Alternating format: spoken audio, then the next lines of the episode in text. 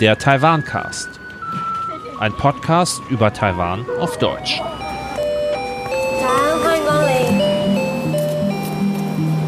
Hallo und herzlich willkommen zum Taiwan-Cast, die Folge 26 in Taipei. Hier ist Klaus Badenhagen. Und hier ist der Mariano Glas aus dem wunderschönen Panketal. Heute mal nicht ganz so heiß, nur 27 Grad. Wie sieht's denn da bei dir aus im Sommer in Taipei? Na, wir sind im Moment sowieso im Sommer und in diesem Sommer ganz besonders in den oberen 30ern. Und Taipei ist ja noch so ein Hitzekessel, wo dieser ganze Beton und Asphalt sich aufheizt. Und wir haben diese Berge, diese Hügel rund um die Stadt. Und das ist jetzt die letzten Tage immer so, ja, 37, 38. Es ist schon nicht schön. Gestern bin ich auf einem Scooter mitgefahren, so durch den Verkehr, also Asphalt, links Busse, rechts Autos, Abgase, nochmal extra heiß und ich hatte das Gefühl, ich kann nicht mehr richtig atmen. Die Luft, die ich in die Lungen gezogen habe, die war so heiß, dass ich das Gefühl hatte, ich bekomme gar keine Luft. Also es war nicht schön. Also doch besser, wie man das halt in Taipei sowieso machen sollte. Öffentlicher Personennahverkehr, der funktioniert ja hervorragend. Tolle U-Bahn, tolles U-Bahn-System, tolles Bussystem, das auch langsam auf Elektro umgestellt wird. Ja, wenn das alles mal ein bisschen schneller passieren würde. Und dann überall, wo Bäume stehen, ist es natürlich noch ein bisschen erträglicher. Trotzdem heute wieder an der Stelle vorbeigefahren, wo sie eine ganze Reihe Bäume so entastet, total zurückgestutzt und verstümmelt haben. Also zu dieser Zeit, ja, das ist unfassbar. Manche Leute hassen Bäume. Verstehe ich nicht. Verstehe ich nicht. Aber du hast ja da auf Facebook mal ein Foto gepostet. Oder einige sogar gepostet mit den, mit den Bäumen. Das scheint zum Glück ein Thema zu sein, was jetzt nicht nur ich wichtig finde und wo nicht nur ich einige Entscheidungen nicht so nachvollziehen kann.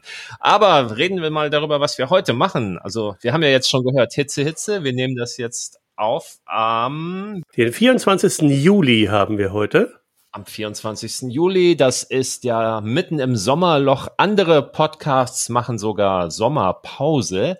Das wollten wir nicht euch zumuten, liebe Hörerinnen und Hörer. Aber da ich im Moment auch mit einigen Geschichten ziemlich beschäftigt bin, wir drehen hier nämlich gerade für einen Weltspiegel-Beitrag ARD, und der Mariano natürlich immer gut beschäftigt ist, haben wir uns dazu entschieden, euch heute etwas Besonderes zu bieten. Der Klaus hat nämlich ein Interview mit Miriam Meckel geführt und das könnt ihr euch heute einmal anhören. Ja, das ist jetzt sozusagen ein bisschen Klassiker oder Best-of, denn dieses Gespräch mit der Frau Meckel habe ich hier in Taipei Anfang 2019 aufgenommen und zwar auf der Buchmesse als Deutschland das Gastland, das Schwerpunktland der Taipei International Book Exhibition, heißt sie, glaube ich, war. Da war sie hier angereist, auch einige andere deutsche Autoren und Autorinnen.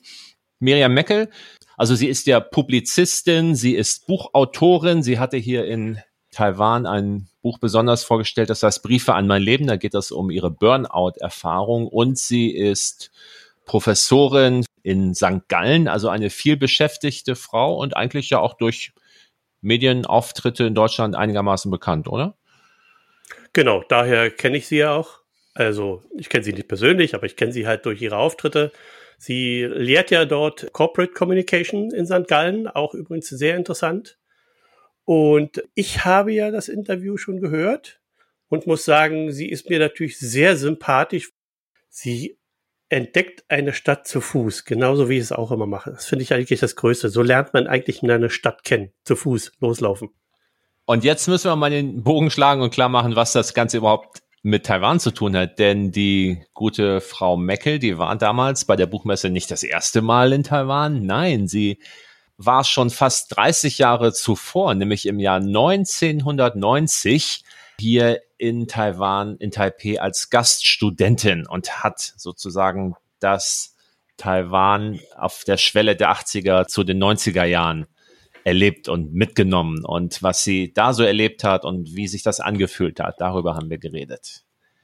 Ja, es bot sich ja auch an, sie hatte ja Sinologie studiert, da macht sich ja ganz gut, dass man da nach Taiwan geht. Und es war ja wirklich eine völlig andere Zeit. Also ich war das allererste Mal 2008 hier in Taiwan Da gab es zwar noch nicht ganz so viele U-Bahn-Linien, aber es gab schon die Flussuferparks. Es gab schon die MRT überhaupt hier in, in Taipei. Es gab sogar schon die allerersten iPhones und Smartphones. Also selbst diese digitale Revolution hatte da eigentlich schon stattgefunden. Und so sehr hat sich Taipei grundlegend in den, kurz mal nachrechnen, 14 Jahren seitdem nicht verändert. Auf jeden Fall nicht so sehr wie zwischen 1990 und 2008, als ich hier war. Also das war damals wirklich eine ganz andere Erfahrung. Und das interessiert mich auch sehr. Das waren ja auch sozusagen diese goldenen Wirtschaftswunderjahre in der Erinnerung der Taiwaner, die 80er, die 90er Jahre, alles so vor der Jahrtausendwende, als das hier überall geboomt hatte und alle Leute das Gefühl hatten, dass es aufwärts ging und ja, wie sich das damals angefühlt hat. Das lasse ich mir immer gerne erzählen von Leuten, die das miterlebt haben. Ich fand es auch toll, weil daran kann ich mich auch noch erinnern. Sie hat halt Briefpost geschrieben nach Deutschland. Das war damals so. Kein Mensch hatte ja Internetzugang oder kein Mensch hatte überhaupt jemals eine E-Mail geschrieben im Jahr 1990. Genau. Kannte ja kein Mensch, klar. Also wie hat man Kontakt gehalten? Da war man wirklich aus der Welt. Wenn man aus Europa nach Asien gefahren ist, da war man wirklich erstmal weg für ein paar Monate. Ab und zu mal so ein Ferngespräch, total teuer. und sonst Postkarten schreiben. Ich kann mich auch noch erinnern. Luftpost. Das waren so besondere Umschläge, die mussten doch besonders leicht sein. Ja. Und beim Papier hat man dann auch eher so Pergament gehabt, als statt richtiges Papier, damit der ganze Brief noch leichter wurde. Mhm. So musste das sein, genau. Ja, kann man sich heute nicht mehr vorstellen. Das kann man sich gar nicht vorstellen. Damals, wie man so schön sagte. Dann hören wir uns das Gespräch doch mal an. Also, wir nehmen euch jetzt mit zurück auf die Buchmesse vor der Pandemie in Taipei 2019 habe ich Miriam Meckel getroffen. Viel Spaß dabei. Sie waren unter den Autoren, die angefragt wurden, ob sie Interesse haben, nach Taiwan zu kommen. Somit die erste, die zugesagt hat und ähm, gesagt hat, ja klar, fahre ich dahin. Hat das einen bestimmten Grund bei Ihnen in Ihrer Biografie? Ich habe mich total gefreut über die Einladung, ähm, weil ich 1990, also vor fast 30 Jahren, hier ein Jahr gelebt habe, studiert habe, ein bisschen gearbeitet habe und ähm, einfach gedacht habe, das ist eine großartige Möglichkeit, mal zurückzukommen und sich ein bisschen anzuschauen, was sich alles verändert hat. Aber zunächst gehen wir mal zurück nach 1990. Erzählen Sie doch mal, wie, wie kam das dazu damals? Was haben Sie da gemacht und wie kam diese Entscheidung? Wo haben Sie gelebt? Was haben Sie erlebt? Ich habe Sinologie studiert, ähm, aber in Münster eher klassische äh, Sinologie, also Konfuzius und äh, alles, was äh, dazugehört im Original. Und ich wollte dann gerne lernen, wirklich mal äh, modernes Chinesisch zu sprechen. Und dann ähm, habe ich mir Taiwan unter anderem ausgesucht, weil hier ja die Langzeichen äh, also äh, noch, noch äh, möglich waren. Das heißt, die Sprachreform nicht, äh, die Schriftreform nicht durchgeführt worden war. Und bin dann ähm, hergekommen und habe gelebt so mitten im Zentrum an der Songjian äh, Road bei einer chinesischen, äh, also einer taiwanesischen Familie und das war einfach echt wunderbar. Ich war da sehr jung und habe irgendwie ganz viel gelernt, habe mich reingeworfen in alles, alles einfach ausprobiert, äh, nicht sehr sprachmächtig, als ich angekommen bin, deutlich besser im Chinesischen, als ich dann wieder weggefahren bin. Und das war eine Zeit, wo das Land begonnen hat, ganz viele Dinge zu verändern. Also ich habe noch die die große Prozession, Militärprozession zu Ehren Chiang Kai-sheks äh, erlebt, die einmal im Jahr stattgefunden hat, wo vier mal vier Meter große Porträts von Soldaten durch die Stadt getragen wurden. Äh, und dann begann ja die Demokratisierung. Und dann begannen die ersten Ausläufer der Umweltbewegung. Es begannen die ersten ähm, Akzente der Frauenbewegung und so. Das alles habe ich damals mitbekommen und das war unfassbar spannend. Sie sagen ja, die Demokratisierung hat ja gerade erst begonnen zu dem Zeitpunkt. Das Kriegsrecht war erst ein paar Jahre aufgehoben, aber viele andere Regeln waren ja noch in Kraft. Hatte man da als deutsche Studentin auch ein ungutes Gefühl damals zu sagen, ich fahre jetzt auch irgendwie ein autoritäres System nach Taiwan? Also ungutes Gefühl, nein. Das äh, habe ich aber sowieso wenig. Ich bin eigentlich eher geneigt, Dinge auszuprobieren und zu schauen, was ist. Und ähm, faktisch war ähm, in China gerade ähm, der Platz des himmlischen Friedens gewesen, das Massaker. Und insofern äh, verglichen damit ähm, fühlte man sich in Taiwan deutlich besser. Äh, ich habe das gemerkt, dass es schon noch schwierig war an äh, der Visa-Frage. Also wenn da Verlängerung anstand und so, das war schon alles sehr mühsam und sehr bürokratisch und war auch nicht klar, ob das immer klappte. Es hat also ähm, äh, Kommilitoninnen äh, und Kommilitonen gegeben, die dann ausreisen mussten und wieder einreisen mussten und so. Äh, insofern, es war wirklich eine andere Zeit als heute, aber es war trotzdem äh, ein angenehmes Leben und ein sehr freundliches Leben übrigens, ähm, was ich äh, sofort, als ich hier jetzt wieder angekommen bin, auch wieder empfunden habe. Die Menschen sind einfach zugewandt, hilfsbereit. Heute sprechen viel mehr Englisch als damals, aber ähm, so der, die, die Grundlagen sind ähnlich. Also Sie kamen 1990 aus Münster in das Taipei von 1990. Wie, wie war das? Was war das für ein Moment, als Sie das hier alles erlebt haben? Es gab keine englischen Straßenschilder, es gab ähm, keine U-Bahn, das heißt, es war ein unfassbarer Verkehr. Die meisten liefen mit diesen äh, Gesichtsmasken rum, weil Millionen von Mopeds einfach äh, die Luft verpestet haben in einer Art und Weise, die im Hochsommer wirklich schwierig war. Ähm, da hatte man echt Atemnot zum Teil. Und es waren einfach, es entstand alles so aus dem Nichts heraus. Ich weiß, dass ich oft äh, in, im Univiertel, äh, da bei der Schild da, war ich in äh, so, so Pop-up-Bars. Also da, da stieg man irgendeine Hühnerleiter hoch und dann war da einfach ein Raum. Da standen zum Beispiel ganz viele alte Himmelbetten drin. Äh, in denen saß man dann und dann lagen da ein paar Erdnüsse und da hingen Bierflaschenöffner und dann öffnet man die Bierflasche und trank äh, in diesem Himmelbett sitzend Bier und zwar so lange, bis man hinten rüber fiel und dann seinen Rausch ausschlief. Also das gab es auch alles damals und insofern war das, das war echt eine, eine tolle Zeit. Aber Sie haben ja schon gesagt, ähm, Atemschutzmasken, Umweltbewegung. Heute gibt es auch Leute, die sich über die Luftverschmutzung beklagen, aber Sie sagen, das ist kein Vergleich zu damals? Also ich äh, habe jetzt äh, kein Messgerät bei, insofern weiß ich nicht, wie es ist. Ich vermute, dass es immer noch schwierig ist, äh, aber was soll das heißen? In Deutschland haben wir auch Diskussionen um Luftverpestung in den Städten, ähm, Fahrverbote und so weiter. Es ist ja immer relativ zum Stand der Entwicklung und den Möglichkeiten, die man hat. Meine Beobachtung ist, die Luft ist heute viel besser, als sie damals war. Ähm, aber das heißt nicht, dass sie gut genug ist und dass man sich nicht darum bemühen muss, das noch zu verbessern. Es gab damals keine U-Bahn in Taipei, es gab keinen Hochgeschwindigkeitszug. Wie sind Sie rumgekommen? Äh, ich bin ganz viel zu Fuß gelaufen, was ich immer mache, um mir eine Stadt zu erobern, weil man dann einfach ganz andere Beobachtungen machen kann. Und mit Bussen, mit sehr vollen, überquellenden, äh, die Luft ebenfalls sehr verpestenden Bussen. Und in der Familie, wo Sie gelebt hatten, hatten Sie richtig Familienanschluss? Ist das eine Beziehung, die auch noch gehalten hat über die Jahrzehnte? Ich hatte richtig Familienanschluss und ähm, habe lange Jahre Kontakt gehabt und irgendwann ist das abgebrochen. Ich werde aber jetzt, ähm, wenn ich hier meine, meine Termine an der äh, Buchmesse gemacht habe, werde ich mal dahin gehen und gucken, gibt es das Haus noch? Und wenn es das noch gibt, werde ich einfach klingeln. Mal schauen, was passiert. Ein Jahr waren Sie da. Da haben Sie ja wahrscheinlich nicht nur Taipei gesehen. Was sind im Rückblick die stärksten Erinnerungen an, an Orte oder Situationen, die Sie da noch haben an die Zeit? Ich bin auch durchs, durchs Land gereist. Äh, ich bin zum Beispiel mit dem Überlandbus ähm, einmal über die Insel gefahren, an die Ostküste nach Hualien. Das habe ich sehr in Erinnerung, weil das war eine ziemlich wilde Busfahrt. Also an ähm, Abgründen vorbei, wo gerade ein Erdrutsch irgendwie die Hälfte der Straße weggefegt hatte und mittendurch Gebiete, wo wirklich, also zivilisatorisch wirklich noch eine ganz andere Situation war, wo ähm, Bäuerinnen und Bauern einfach Landwirtschaft betrieben in den klassischen, mit den großen bunten Hüten, die es damals noch gab, Teeplantagen, die ich mir angeschaut habe.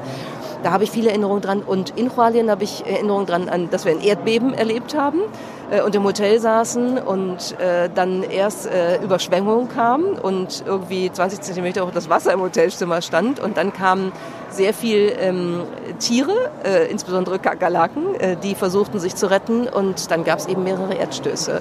Und dann durfte man auch nicht durch die Taroko-Schlucht ähm, fahren, weil das irgendwie äh, absturzgefährdet war. Also, also es war eine Abenteuerreise in vielerlei Hinsicht, an die ich mich echt sehr gerne erinnere. Und keine Möglichkeit, per Handy mal eben irgendwo anzurufen, Fotos zu schicken, Nachrichten zu schicken. Sie waren ja im Prinzip völlig abgeschnitten von Ihrer Welt, wie Sie sie vorher hatten, oder? Ich war total abgeschnitten von meiner sonstigen Welt. Die Kommunikationsmöglichkeiten war Telefon. Tatsächlich ähm, habe ich ab und zu mal zum Beispiel mit meinen Eltern telefoniert, die dann auf dem Festnetz der Gastfamilie anriefen und ansonsten mit Luftpostbriefen. Und das war wirklich sehr, sehr schön, weil ich habe das aufbewahrt von damals. Und ich habe das jetzt nochmal gelesen im Vorfeld meines Besuchs hier und habe unter anderem durch einen Briefumschlag äh, eines Briefs, den mein Vater mir geschrieben hat, die Adresse wiedergefunden der Gastfamilie, wo ich damals gewohnt habe, sodass ich jetzt also schauen kann, ob es die noch gibt. Wie waren Ihre gleichaltrigen äh, Kommilitonen damals, die Taiwaner? Das, ähm, hatten Sie da Mentalitätsunterschiede oder war man sofort auf einer Wellenlänge? Ach, also Ich glaube, das war irgendwie kein Problem. Ich war halt hier sehr, sehr international eingebunden. Es gab eine kleine internationale Studentenschaft, kleine Gruppe Holländerinnen, ein Amerikaner, ähm, ein, ein Mitstudent aus Mauritius, äh, ein Franzose. Also wir haben uns irgendwie zusammengetan, haben dann sehr viel ähm, unternommen, waren essen, haben gekocht, waren mal äh, im Kino zusammen oder im sogenannten MTV, wo man sich also einen Film ausleiht und dann in einer kleinen Gruppe in so einem kleinen Kabüffchen sitzen kann, äh, um so für sich irgendwie äh, ein bisschen ähm, Privatsphäre zu haben, weil das war damals auch schon so, der Raum ist knapp in Taipei und man lebt auf sehr engem Raum, oft eben nicht mit einzelnen Zimmern und da braucht man irgendwie auch mal eine Privatsphäre für sich. Und das hat sich ähm, äh, auf der einen Seite eben so mit den internationalen wenigen Studierenden ergeben und auf der anderen Seite habe ich eben natürlich auch Taiwanesen und Taiwanesinnen kennengelernt und bin in, in die besondere äh, Art und Weise des Frühstücks eingeführt worden und in die Kunst, grünen Tee zuzubereiten auf äh, 87 verschiedene Arten und Weisen. Also das war irgendwie, das war gar kein Problem. Man fand sofort Anschluss. Ihrem Chinesisch hat das eine Jahr wahrscheinlich auch nicht geschadet? Nee, das war tatsächlich, als ich damals nach Hause gekommen bin, dann nach Deutschland wieder ziemlich gut. Und ich hatte immer den Traum, Auslandskorrespondentin zu werden und die Sprache wirklich verwenden zu können. Und das hat in meinem Leben leider nicht funktioniert und nicht geklappt.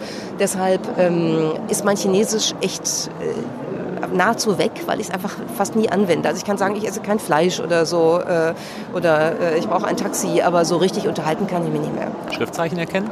Ja, das schon. Also ich kann sehen, wo Parkverbot ist, auch wenn das nicht auf Englisch ausgewiesen ist, was ja manchmal ganz hilfreich sein kann. Und nach diesem aufregenden einen Jahr mit so vielen Eindrücken sind Sie dann 1991 zurück nach Deutschland und danach hat Taiwan nie wieder eine Rolle gespielt? Komischerweise nicht. Ich habe dann eine ganz andere berufliche Entwicklung genommen und habe sehr, sehr viel mit Amerika zu tun gehabt, was dann eben auch mein Reisen bestimmt hat. Und ich wollte immer wieder hin. Und äh, ich glaube, ich wäre jetzt auch unabhängig von der Buchmesse irgendwann hingefahren. Aber das war jetzt eine schöne Gelegenheit und habe mich das selber gefragt, wie das gekommen ist, ähm, dass, dass das äh, sozusagen dann zwischendurch nicht wieder passiert ist. Aber manchmal entwickeln sich Leben eben anders, als man es denkt oder geplant hat. Haben Sie denn die Entwicklung in Taiwan über die Nachrichten weiterverfolgt? Politische äh, Umwälzungen, äh, Wahlen, Verhältnis zu China und so weiter?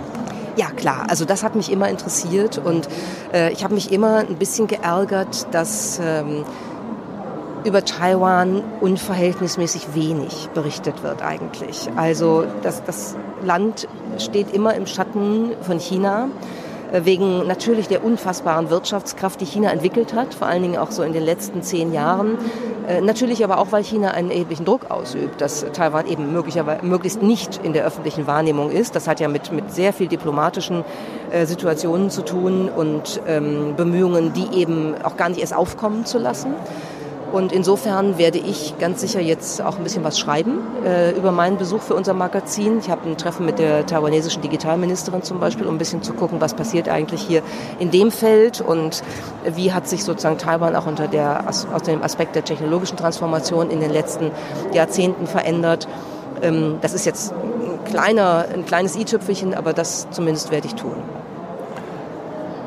Haben Sie schon Ahnung, wie die Taiwaner selbst ihre Situation und wie sie im Rest der Welt behandelt werden oder ignoriert werden, wie Sie das selber empfinden? Haben Sie schon jetzt wieder Gespräche geführt?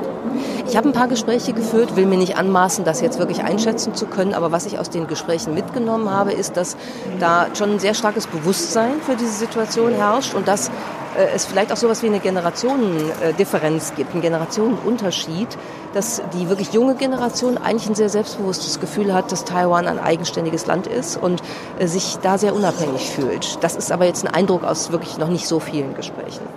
Und ansonsten Ihre Eindrücke? Jetzt sind Sie ein paar Tage wieder hier. Was, was beeindruckt Sie jetzt? Was fällt Ihnen jetzt besonders auf?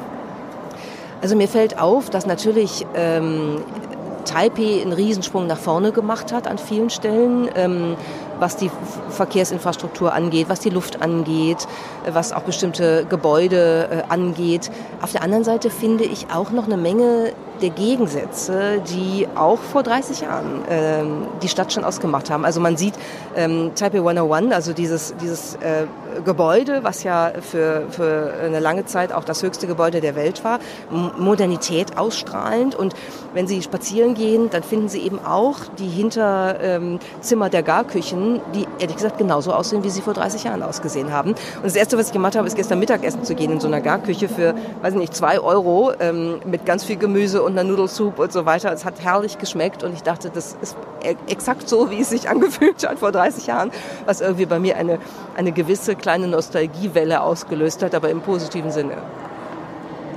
Welche Ihrer Bücher sind in Taiwan denn schon erschienen?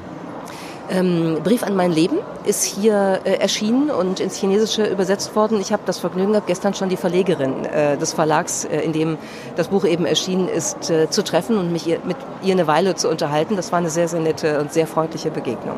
Und ähm, wie wird oder wurde es hier aufgenommen? Was, was für Fragen tauchen vielleicht von Lesern auf oder wen spricht das Buch hier an und warum?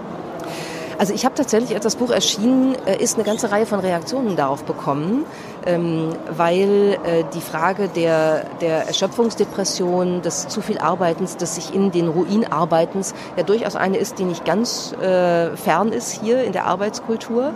Äh, aber weniger diskutiert wird. Und die, die Feedbacks, die ich bekommen habe, gingen dahin, dass es gut ist, wenn man sowas mal zum Thema macht, um sich darüber auseinanderzusetzen. Was das für praktische Folgen hat, weiß ich dann tatsächlich nicht, aber äh, da gab es Interesse und ich habe ja morgen auch eine, eine Diskussionsrunde zu dem Thema hier auf der Buchmesse.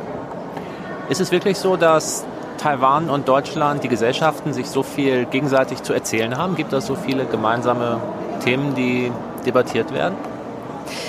Also mein Gefühl ist, dass es ein großes Interesse füreinander gibt. Ähm, vielleicht erstmal äh, eher äh, von der taiwanesischen Seite aus mit Blick auf Deutschland. Umgekehrt, in Deutschland muss man das Interesse wecken, aber das kann man wecken. Und ein Beispiel ist, dass, dass äh, zum Beispiel das Interesse für Bücher ja wirklich extrem ausgeprägt ist, auch mit sehr vielen kleinen Verlagen, die hier in Taiwan eben ähm, den Buchdruck, das Lesen äh, am Laufen halten, was ich äh, auch wirklich sehr wichtig finde, gerade in Zeiten der Digitalisierung. Eine andere Ähnlichkeit, die die beiden Länder vielleicht verbindet, ist diese Frage von Trennung und Wiedervereinigung. Als ich 1990 hier war, ist zum ersten Mal ja die deutsche Wiedervereinigung gefeiert worden, am 3. Oktober. Und ich erinnere mich sehr genau, dass ich auf einer Feier war der Deutschen Handelskammer wo äh, wirklich also ganz außergewöhnliche Stimmung herrschte, ob ähm, der Verbindung, die da zwischen diesen beiden Ländern äh, da war und wo ich ganz viel Kontakt hatte, auch im Nachgang zum 3. Oktober, äh, zur Frage, ist das ein Vorbild für Taiwan mit China? Ist das nicht der Fall? Kann man sowas friedlich hinbekommen? Geht das nicht? Und für Taiwan ist das Thema bis heute aktuell auf eine Art. Wie lange bleiben Sie jetzt noch hier? Und außer Ihr altes Zuhause aufzusuchen, was steht noch auf dem Plan? Also ich bin bis Sonntag hier, habe eine Reihe von ähm, Terminen hier, Gesprächsrunden und so weiter, äh, Buchpräsentationen auf der Buchmesse äh, und eine Reihe von, von Gesprächen äh, zum Thema Bücher und auch Digital Publishing und so weiter. Und äh, ansonsten habe ich eben eine Reihe von Rechercheterminen ähm, zum Thema Digitalisierung, künstliche Intelligenz, wo ich eben eine Geschichte zu machen möchte, treffe wahrscheinlich noch einige Eisenhower Fellows äh, äh, hier aus Taiwan und damit ist dann die Zeit auch rum bis Sonntag. Ja, das war doch mal ein interessantes Interview, Klaus, was du dort geführt hast. Und es ist auch toll, Miriam Meckel zu hören, wie sie quasi in Erinnerung schwilgt, wie sie das Erdbeben erlebt hat. Das sind so kleine, so kleine Anekdoten. Ich mag sowas.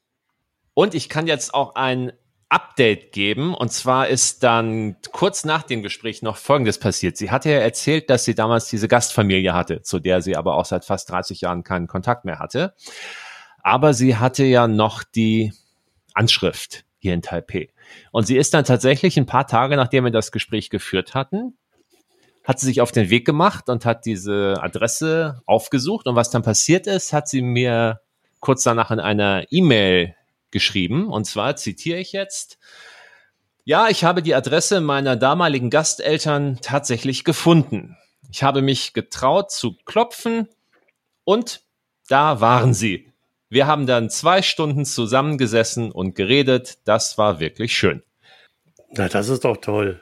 Ach, ich finde sowas schön. Und sie hat ein Foto mitgeschickt, ein Selfie von sich und ihren Gasteltern. Und das werden wir in den Show Notes veröffentlichen. Also geht auf in taiwan.net oder in taiwan.net slash podcast und auf die Seite zu dieser Folge und da seht ihr, wie diese ganze Geschichte sozusagen ein wunderschönes Ende fand. Denn das ist ja nur wirklich, dass das Haus überhaupt noch stand, dass dieses Paar da noch lebte, dass es ihnen noch gut ging, dass sie sich noch erinnert haben. Das musste ja alles zusammenkommen und das macht die Sache wirklich rund, finde ich. Ich finde das toll. Das ist ein schöner Abschluss der Geschichte.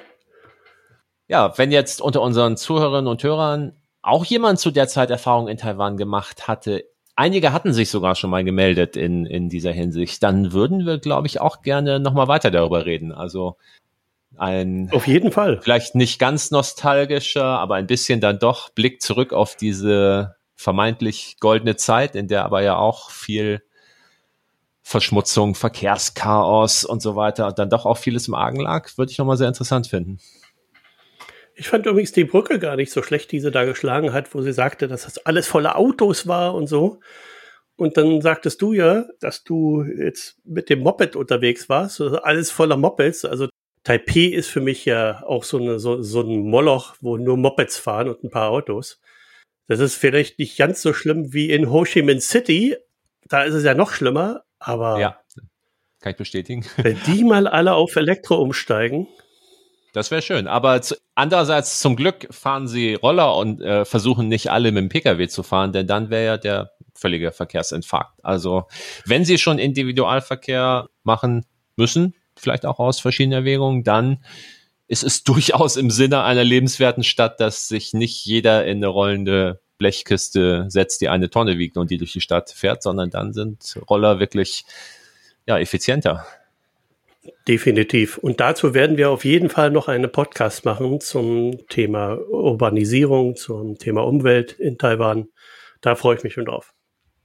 Man kann ja, wenn man diesen Podcast unterstützen möchte, verschiedene Wege einschlagen. Man kann auf Patreon gehen, patreon.com slash Taiwancast. Da kann man sich finanziell erkenntlich zeigen, damit wir unsere Server und Software-Dienstkosten damit bestreiten können. Wir haben aber auch eine neue Möglichkeit und zwar letztes Mal schon kurz erwähnt, den Taiwancast Shop.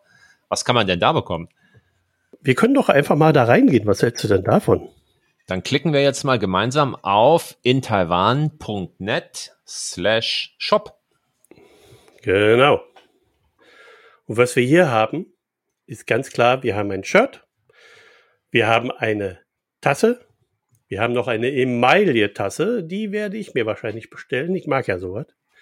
Und wenn man sich ein bisschen durchklickt, dann ist das aber nicht nur ein Shirt und nicht nur eine Tasse, da gibt es ganz verschiedene Untervarianten noch. Es gibt auch Hoodies, es gibt Damen-Shirts, es gibt, ich glaube, auch Retro-Shirts. Aber egal wie, immer ist da unser wunderbares Taiwan-Cast-Logo mit dem grünen Umriss von Taiwan prominent platziert, damit man dem Rest der Welt auch zeigen kann, dass man einen hervorragenden Podcast-Hörgeschmack hat.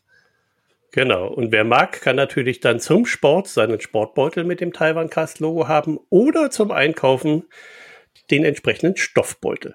Die Möglichkeiten sind schier endlos. Ich merke schon, wie mein, wie mein Mind blown ist. Wie sagt man? Ich merke schon, dass wir ja gar nicht mehr aufhören könnten, von diesem wunderbaren Shop zu reden. Aber das tun wir jetzt und wir sagen nur noch einmal die Adresse in taiwan.net slash shop. Und wer uns einfach nur ganz äh, unentgeltlich unterstützen möchte, aber eine gute Tat tun, der hinterlässt zum Beispiel eine Bewertung auf Apple Podcasts oder iTunes, wie das früher hieß. Oder geht auf YouTube und drückt da irgendwie Daumen hoch auf unserem Video. Also es gibt ganz viele Möglichkeiten. Teilt den Link auf Twitter, was auch immer. Wir freuen uns über alles. Wir freuen uns vor allen Dingen auch über Feedback. Und Ihr könnt uns Feedback hinterlassen in der Facebook-Gruppe. Ihr könnt uns auch direkt eine E-Mail schreiben. Ihr könnt auch anrufen. Klaus, du hast die Nummer da. Ja, während ich die suche, weise ich nochmal darauf hin, dass diese Facebook-Gruppe, die du gerade erwähnt hast, hat eigentlich nichts direkt mit dem Taiwan-Cast zu tun. Sie heißt Deutsche in Taiwan, aber da hängen wir halt auch rum und da äh, lesen wir auch mit und da posten wir auch Links zu neuen Folgen. Und die genau. Telefonnummer, unter der ihr uns anrufbeantwortermäßig eine Sprachnachricht hinterlassen könnt, die wir dann auch hier abspielen können, wenn ihr das möchtet, die ist eine deutsche Festnetznummer 04765 4079995. Ich benutze ja kein WhatsApp, liebes Deutschland, ich oute mich. Ich habe noch nie WhatsApp benutzt, weil man es hier in Taiwan einfach nicht braucht. Hier in Taiwan braucht man Line und dann habe ich noch Facebook und Twitter Direktnachrichten und Skype. Also ich habe genug Kanäle, mich zu erreichen. Ich brauche kein WhatsApp, aber ich weiß, dass auch WhatsApp prominent ist, um Sprachnachrichten an Podcasts zu schicken. Mariano, vielleicht überlegen wir ja mal, ob du da was derartiges einrichtest oder anbietest. Aber bis das soweit ist, könnt ihr diese Festnetznummer benutzen. 04765 407 9995 und uns dort eine Sprachnachricht hinterlassen. Ich überlege gerade, ob man eine Line-Gruppe machen sollte, aber Line ist in Deutschland einfach wenig verbreitet. Wer sich aber für Taiwan interessiert, der hat Line. ja, da kommt man nicht drum rum. Wenn man einmal in Taiwan war und versucht hat, hier zu kommunizieren oder Kontaktdaten auszutauschen, dann hat man Line installiert. Das stimmt. Ich finde, Line übrigens ist ein Pain in the Ass von der Benutzerfreundlichkeit her. Es, ist furchtbar. Definitiv völlig undurchschaubar und äh, verworren aufgebaut, aber hey, alle benutzen es. Benutzt du auch LinePay? Nein, ich benutze kein LinePay. Ich benutze, ich überlege gerade, ich benutze die EasyCard, die Jojo-Card zum Bezahlen. Damit komme ich wunderbar zurecht. Da brauche ich weder LinePay noch. Da bin ich ja übrigens sehr gespannt, ob auf meiner EasyCard, da war nicht wenig Geld drauf, ob das noch drauf ist nach drei Jahren. Ich glaube ja nicht. Jahren. Hm, ich würde sagen doch. Komm, wir wetten um, wir wetten um ein Tee-Kaltgetränk. Ich wette, es ist noch drauf. Bei nächster Gelegenheit können wir es dann einlösen. Okay, der Verlierer zahlt die Nudelsuppe. Machen wir es doch so. Oder so, alles klar, eine Nudelsuppe. Ihr seid Zeugen da draußen. Gut, so, jetzt ist der Juli schon fast vorbei. Ich, wir werden auch anpeilen, im August eine Folge zu veröffentlichen. Mindestens eine natürlich. Schauen wir mal, was wir da so zustande bekommen. Ja, da haben wir es doch heute wirklich mal geschafft, eine Folge unter einer Stunde zu produzieren.